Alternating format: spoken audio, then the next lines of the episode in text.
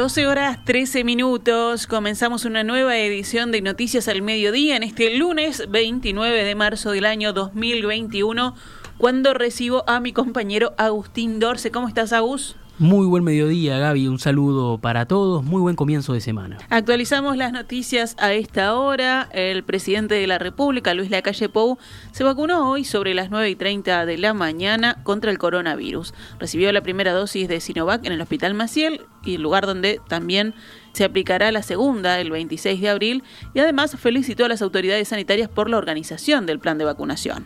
Luego, a su salida del Maciel, el mandatario habló en rueda de prensa y reiteró que no habrá cuarentena obligatoria pese al aumento exponencial de casos de coronavirus.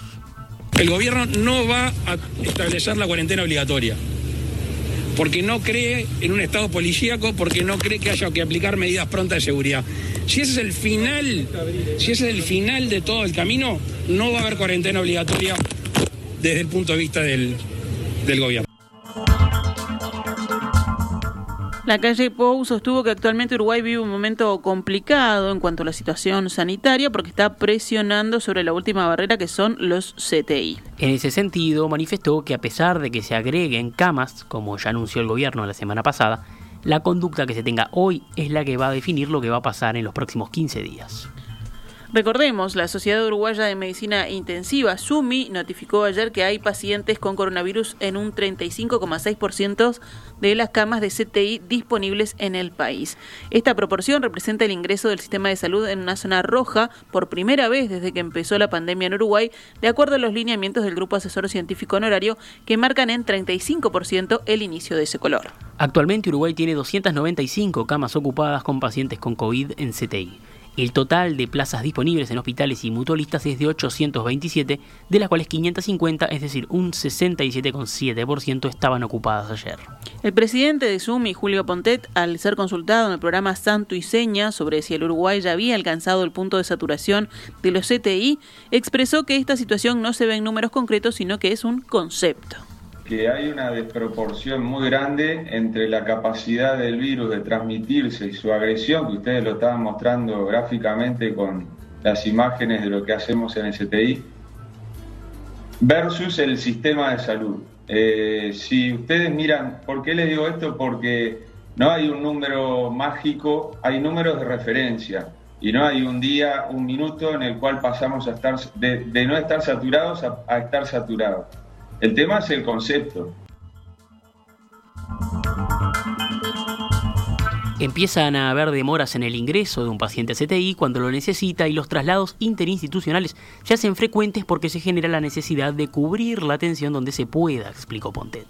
Aunque aún no hay pacientes que se hayan quedado sin atención en CTI, como sí ha sucedido en otros países, para Pontet el aumento de un 300% de ingresados a estos cuidados desde febrero y el lento ritmo con el que se incorporaron nuevas camas en ese mismo periodo, un 4% hasta febrero, según detalló, es una clara señal de que la capacidad de contención es insuficiente, sobre todo si los contagios se mantienen al ritmo actual. Si bien entiende que todavía no hay colapso, ya observa la clara presencia de focos de saturación.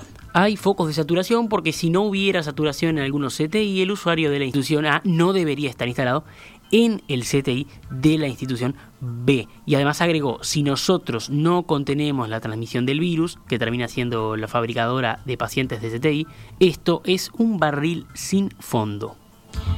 El Ministerio de Salud Pública publicó ayer un comunicado que dice, en estos días se ha logrado incorporar equipamiento para aumentar esta dotación de 827 plazas de CTI a 946 camas que quedarán operativas en los días posteriores a Semana de Turismo con el personal asistencial necesario. El Ministerio de Salud Pública expresa que además se crearán 71 unidades respiratorias agudas distribuidas en todo el país. Se trata de una nueva capa de atención intermedia para pacientes con COVID-19. Esta nueva estructura estará dirigida para las unidades de terapia intensiva de cada hospital y, en el caso de los hospitales que no cuenten con esa unidad, por médicos intensivistas. En otro orden, sigue diciendo el comunicado oficial, también se disponibilizarán en los próximos días 50 camas de cuidados moderados en el Hospital del Banco de Seguros del Estado y 14 camas de cuidados moderados en el INOT para pacientes post-COVID-19, lo que contribuirá a una descongestión de la capacidad de cuidados intensivos. El Ministerio de Salud Pública afirma que en el transcurso de la pandemia la dotación de CTIs aumentado el 50% con el incremento de 321 camas, 900 enfermeros y 300 médicos capacitados para trabajar en esas unidades.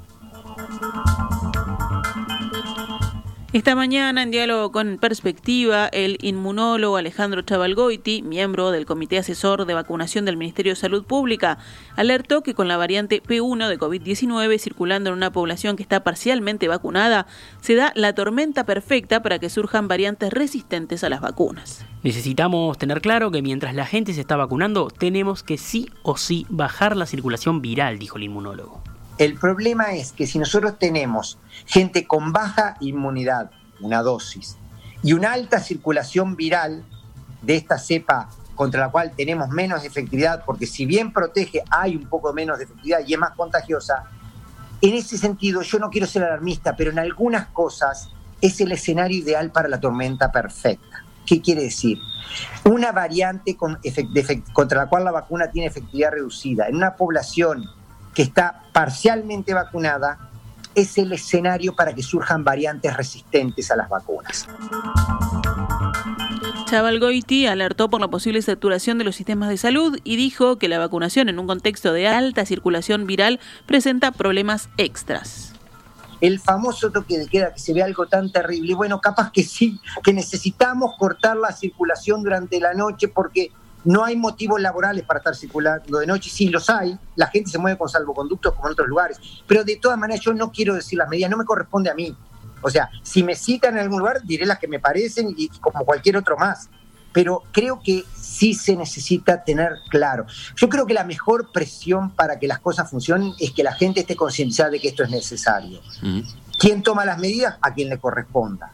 ¿De acuerdo? O sea, nosotros, por ejemplo, el tema vacunación, nosotros asesoramos sobre vacuna, pero la, la, medida la toman las autoridades y, funcionamos bien en eso, funcionamos muy, muy, muy bien. Pero el, en este sentido yo digo es, lo que es claro, yo no, no voy a decir la, la, solución mágica, lo que sí voy a decir cuál es la situación real. La situación real, guste o no, es el sistema de salud está saturado, está, corre con serios riesgos, pero además la vacunación en un contexto de alta circulación viral presenta problemas extras. Respecto a la vacunación contra COVID-19, el último dato del Ministerio de Salud Pública, emitido hace algunos minutos, señala que se han realizado ya 527.000 inoculaciones. Hoy lunes ya van 15.876. Para hoy lunes estaban agendadas para vacunarse un total de 37.356 personas y para días siguientes otras 169.876. El mecanismo COVAX de la Organización Panamericana de la Salud volvió a postergar, ahora para el 15 de abril, la entrega de las primeras 48.000 dosis de vacunas contra COVID-19 dispuestas por este fondo para Uruguay. Así lo señaló al diario El País el secretario de Presidencia Álvaro Delgado, a quien le dijeron que el último cambio se debe a un retraso en la entrega del laboratorio, mientras sigue sin fecha fijada el arribo de las otras 100.800 dosis. La Armada Nacional realizó este fin de semana 83 intervenciones para disolver aglomeraciones, mientras el ejército incrementó en un 17% los efectivos para realizar controles en zonas de frontera. La Armada Nacional dispuso 447 efectivos de la Prefectura Nacional Naval, Infantería de Marina y Aviación Naval, además de 70 marineros de playa en la costa de Montevideo. Las tareas de los efectivos desplegados consisten en efectuar patrullas terrestres, marítimas, fluviales y lacustres a fin de prevenir, detectar y actuar de acuerdo a las normas vigentes ante todo tipo de ilícito e irregularidad. Paralelamente, el ejército incrementó el número de efectivos en la zona de frontera en un 17% y se realizan controles sanitarios, patrullas para alertar el Ministerio del Interior y la Prefectura Nacional Naval de eventuales aglomeraciones, incremento de presencialidad en puestos de control móviles y control de caza no autorizado. 12 horas 23 minutos, vamos con otros temas del panorama nacional. El presidente Luis Lacalle Pou fue consultado esta mañana, luego de recibir la primera dosis de la vacuna contra COVID-19 en el Hospital Maciel, respecto a su propuesta de flexibilizar el Mercosur, que generó un cruce con su par argentino Alberto Fernández durante la cumbre por los 30 años del bloque, y expresó, parece lógico que para el progreso de nuestros pueblos, para que haya inversión, para que haya trabajo, nos abramos al mundo también es entendible cuando un país dice de alguna manera, bueno, a mí no me convence. Están en su legítimo derecho y, su soberanía decir a mí no me convence. Lo que no podemos pensar es que porque a un país no le convenga, que nosotros quedarnos, quedarnos atados.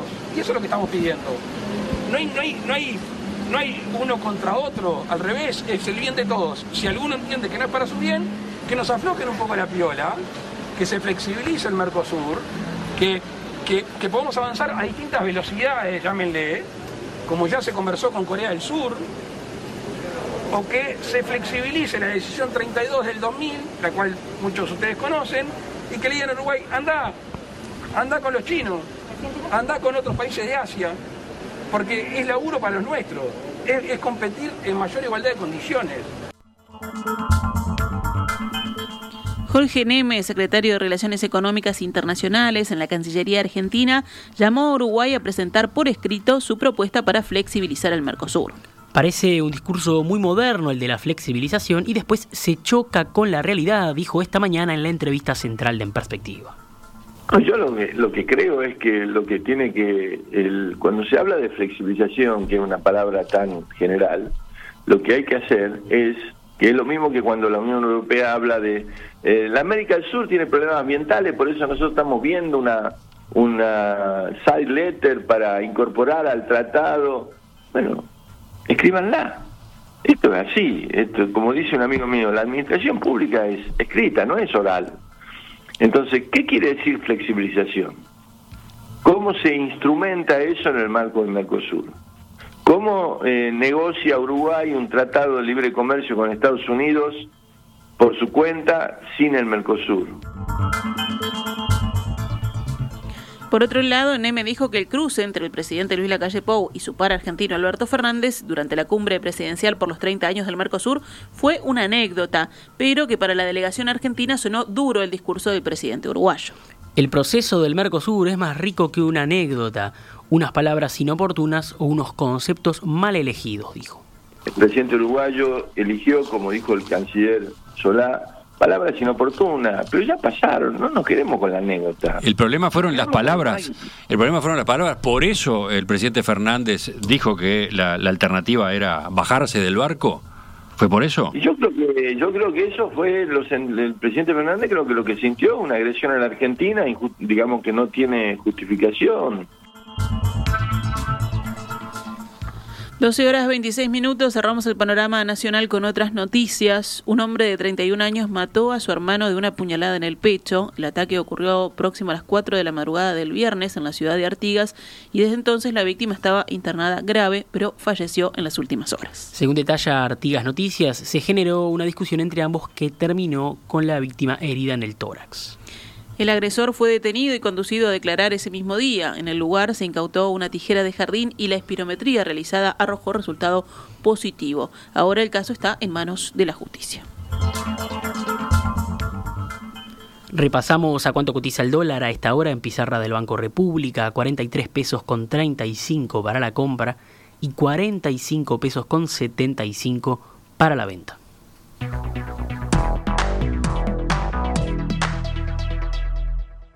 Estás escuchando CX32, Radio Mundo, 1170 AM.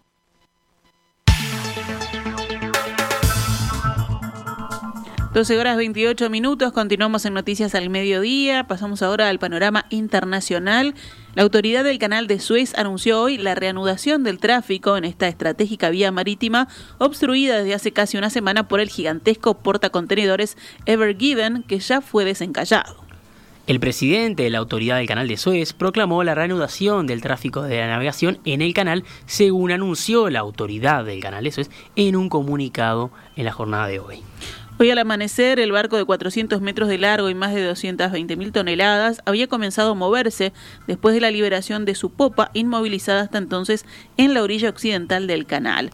Las maniobras continuaron con la ayuda de varios remolcadores hasta que el buque se encontró de nuevo brevemente atascado en el canal. Poco después, el buque se encontró finalmente en la dirección del tráfico en medio del canal con su popa y proa liberadas. La puesta a flote del enorme buque fue saludada por los toques de bocinas de los barcos a su alrededor, mientras que el buque comenzaba lentamente a navegar hacia el norte del canal, según informa la agencia France Press. El presidente egipcio Abdel Fattah al-Sisi celebró el buen resultado de la operación para desencallar el portacontenedores. Estados Unidos suspendió hoy un pacto comercial con Birmania al manifestar su indignación por la matanza de más de 100 manifestantes por parte de la Junta Militar durante el fin de semana. El acuerdo marco de comercio e inversión de 2013, que establecía formas de impulsar los negocios, pero no era un acuerdo en toda regla, se mantendrá suspendido hasta que se restablezca la democracia, aseguró el gobierno del presidente Joe Biden. Estados Unidos condena enérgicamente la brutal violencia de las fuerzas de seguridad birmanas contra los civiles, dijo la representante comercial de Estados Unidos, Catherine Tai. La matanza de manifestantes pacíficos, estudiantes, trabajadores, líderes sindicales, médicos y niños ha conmocionado la conciencia de la comunidad internacional explicó en un comunicado. 12 horas 30 minutos, cerramos con el panorama deportivo. Cerramos con deportes porque está terminando hoy el torneo clausura que ya tiene a Liverpool campeón, tenemos a Nacional finalista del campeonato uruguayo como ganador de la tabla anual y tenemos también los tres descensos de esta temporada, Defensor Sporting, Danubio y Cerro. Ya estábamos, ya teníamos confirmado a Danubio y a Cerro. Bueno, ayer se sumó Defensor Sporting, que baja tras 56 años en la primera división. ¿Cuáles fueron los resultados de la jornada? Bueno, Deportivo Maldonado recibió a Nacional en el campus de Maldonado, 2 a 1 ganó Nacional. Boston River venció 1 a 0 a Liverpool.